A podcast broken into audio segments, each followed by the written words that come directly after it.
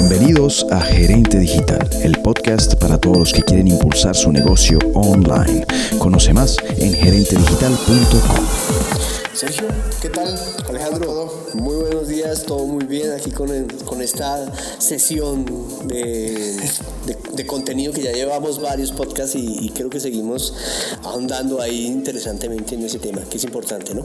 Sí, sí, sí, creo que y ahí empiezan a salirle paticas y cosas a, a este tema de contenido y uh, pues yo quise que hoy de pronto lo, lo enfocáramos un poco a algo que, que, yo creo que hemos visto constantemente eh, y es una patica de todo lo que es cultura en una organización, ¿no? Y que se empieza a volver más difícil, pues porque, como dice el título, pues el contenido empieza a ser parte de esa cultura y yo, yo no sé si tú has visto pues que el, que el contenido sea como, como una de las ramas de cultura tradicional de una organización. No, sabes que cuando lo, lo pusiste sobre, sobre la mesa como que yo decía, no es muy normal que una organización encuentre que en su cultura, es decir, en algo que ya está instaurado allá adentro, que llega parte de sus prácticas, que ya la gente lo respire, que ya la gente lo bote por los poros, eh, un elemento sea hacer contenido entonces se vuelve menos operativo y a lo mejor se vuelve más enriquecedor para la organización, ¿no? Pero por lo general se, se le hace, digamos en, en, lo tradicional, que no es digital, todo lo que es contenido se asocia a que es una de las tareas, de la, una de las responsabilidades de el equipo de comunicaciones. Sí, por ejemplo. O, o, hay un manual que es, em, es, es, implícito en la manera en que nos vamos a comunicar. ¿sí?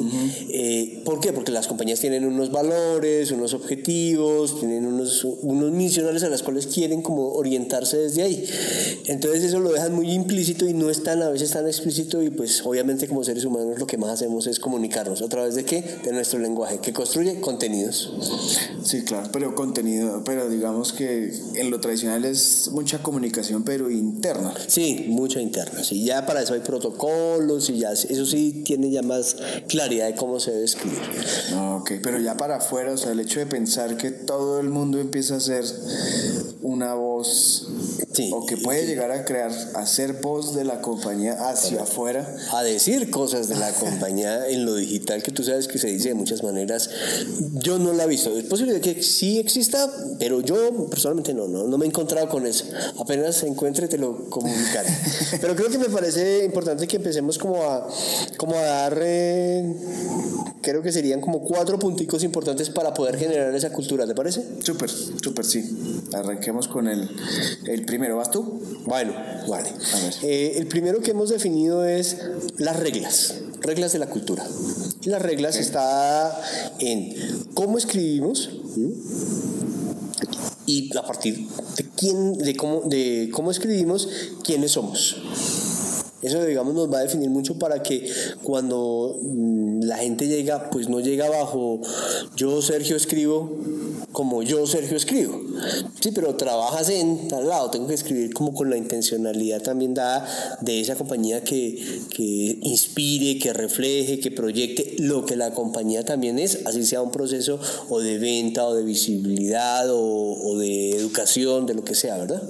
Sí, yo creo que de alguna, de alguna manera pues debe haber unas reglas de juego que ponga la compañía sobre la mesa de cómo quiere él ser reflejado, sí. que es lo que hemos venido hablando como de esa personalidad, pues lo hemos hablado en otros, en otros podcasts, de la personalidad, de ese tono, de esa voz, o sea, quién es, cómo esperamos que la otra gente nos, nos, escuche. Nos escuche y cómo ellos van a reflejar Correcto. lo que nosotros vamos a, a, ir contando por la parte digital. Sí. Y creo que eh, otra cosa que quería mencionar ahí es en relación a, a, a la pues al, al, al, empieza a ser como muy muy eh, ay se me escapó la palabra.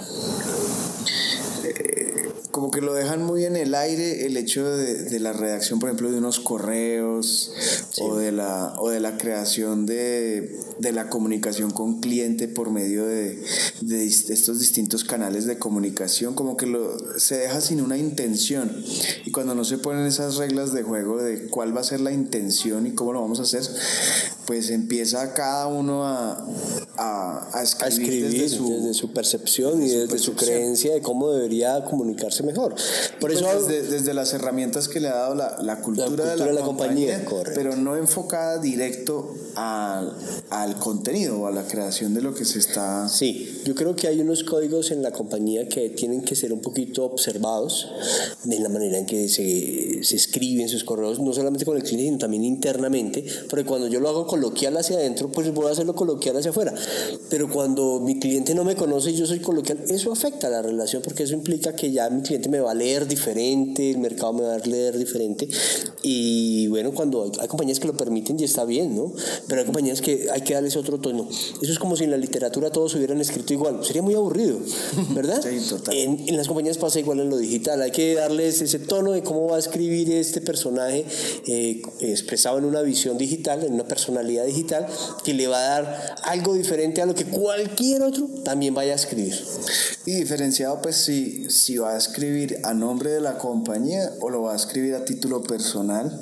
Pero si lo escribe a título personal, pues de todas formas también hay unas reglas para que, para que lo haga. No, deje, no deje de ser esa persona como con su esencia, porque al final eso es lo que va a lograr conectar, por ejemplo, los influenciadores. Sí. Pero que sepa que como influenciador, si es parte de la estrategia de la compañía, poner un influenciador que hace parte de la, pues, de la misma compañía. De la misma compañía, de todas formas, tiene su tono, tiene su, su propia voz de él, pero tiene que estar enmarcado bajo lo que la compañía quiere o espera de esa estrategia, ¿no? Entonces yo creo que ahí estaría como el primero eh, a grandes rasgos de, de esos pasos para crear esa cultura, ¿no? Sí, esas reglas de la cultura estarían dadas ahí. Oye, ahí entran otros temas, ¿no? Como el tiempo, los tiempos, la cantidad, las imágenes, el concepto de imagen, bueno, ah, sí, comunicación visual. comunicación visual, la imagen corporativa en su manejo digital, bueno, muchos otros temas que ya sería hilar un poco más fino, pero creemos que eso ya es más operativo y debe estar un poco más eh, protocolizado por la misma compañía.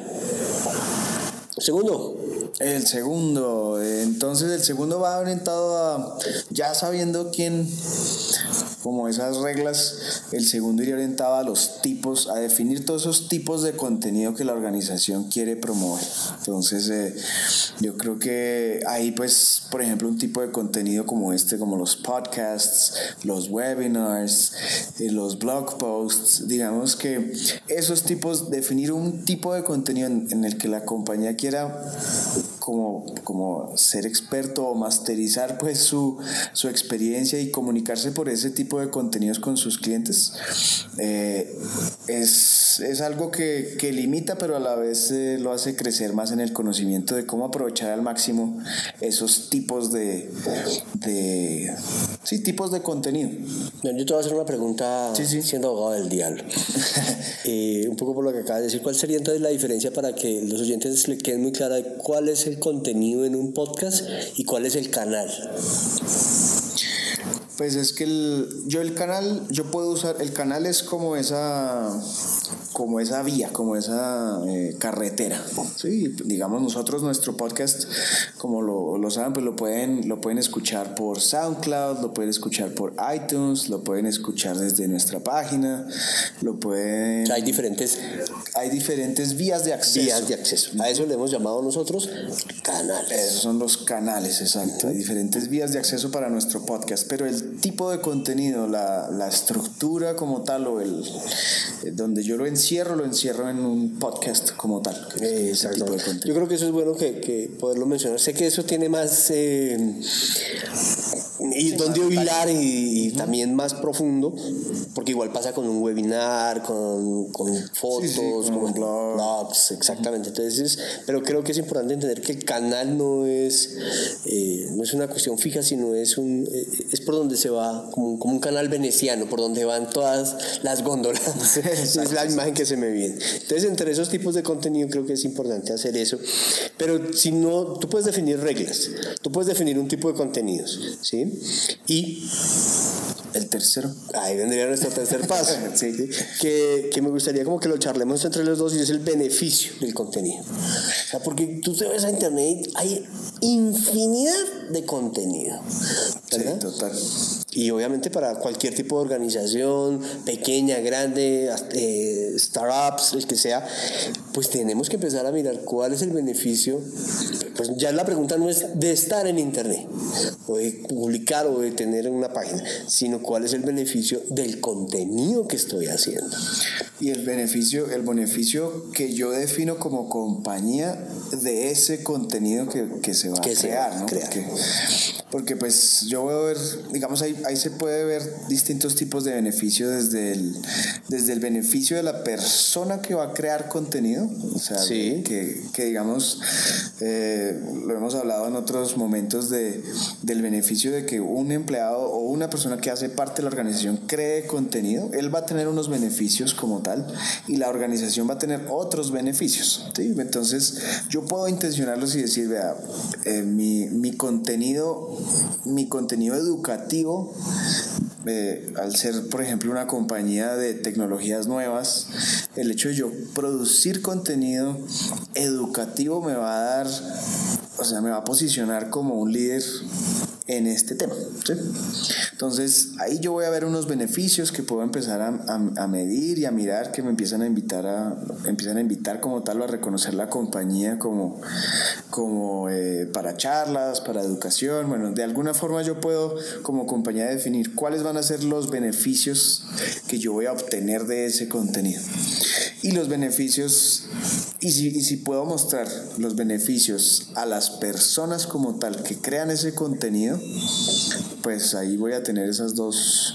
Yo tengo que tener claridad en esas dos cosas. Sí, sí, son como dos, dos cajoncitos ahí que es importante tener, porque la compañía obviamente te va a solicitar un beneficio en cuanto al retorno, porque Total. está haciendo una inversión en, en, ti como cargo, ¿no? Sí, sí, sí. Tengo un cargo en el que estás desarrollando contenido, o, o, o no un cargo, pero si eres la persona que me va a desarrollar contenido y te lo estoy retribuyendo económicamente, pero creo que es mirar no solamente qué beneficio económico le da a la compañía, sino también qué visibilidad, si de verdad está haciendo eco de la compañía o está haciendo otras cosas que no hablan de la compañía y que por eso también afecta un proceso básico, venta, producción, uh -huh. Es que no sabemos todavía.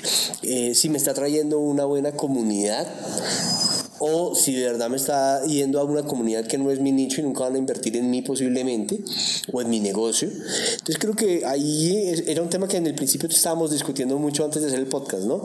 ¿Hablamos de cultura o hablamos de quién me ayuda a generar el contenido? Aquí en los beneficios es cuando yo digo quién me sirve un poco, me corriges, si no, antes de, de, de poder como mirar eso y es este beneficio que yo tengo con este departamento, con esta persona o con el que me está apoyando haciendo contenido, lo quiero hacer también enfocado e intencionado en qué.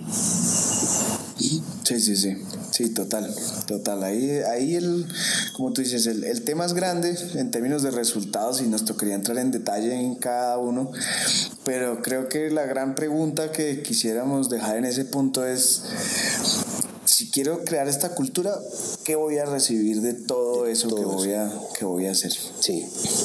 Y obviamente que esté enfocado a lo que siempre decimos, ah, sí. a nuestra visión. A la visión. Sí, sí. Yo puedo decir, ¿yo qué quiero?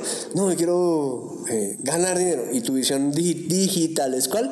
No, es reconocimiento. Espera, va a llegar dinero, pero no es el foco esencial, porque si no, entonces desvirtúas el contenido y desvirtúas la visión. Total. Vamos a un cuarto, si te parece, y con este cerraríamos, uh -huh. que lo hemos bautizado eh, el reenergetizante. lo hemos bautizado así, ¿sí? porque creemos que hay que volver a nutrir, obviamente, todo lo, lo, que son los tipos de contenido, los beneficios, eh, volver a veces a estructurar, recordar las reglas o a veces pulir algunas para que queden muy claras. Entonces, este es como el, el refresh para que se vuelva y se motive, ¿no?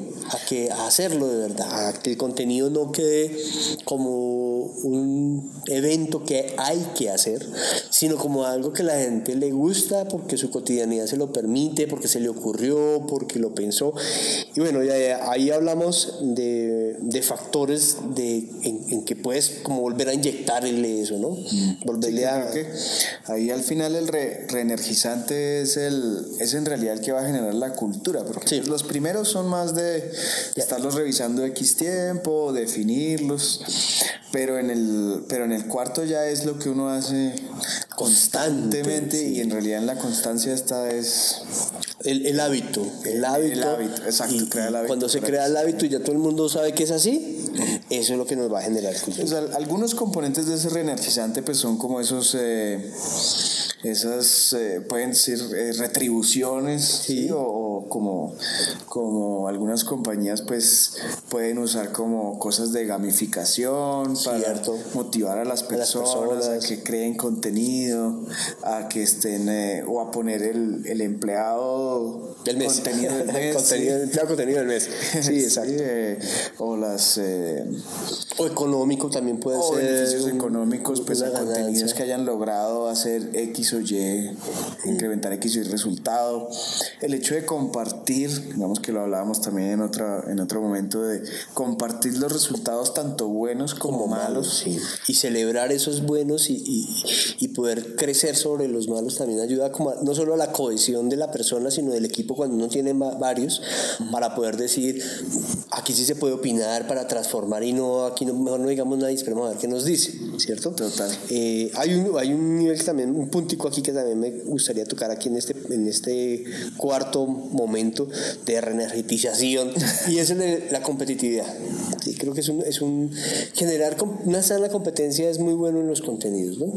Porque te empieza también a, a, a, reconocer, a viralizar realmente y alguien también quiere un poquito como que también se le vea ahí digitalmente y se le tenga en cuenta y pueda decidir como esto, este ejercicio es chévere y no es así no haga parte de mi área o así no haga parte de, mi, de mis funciones operativas dentro de, de, la compañía o dentro de la organización, pero sería chévere como que, que ese espíritu competitivo en hacer contenido en el sano, vuelvo y lo digo, pues esté siempre allí, ¿no?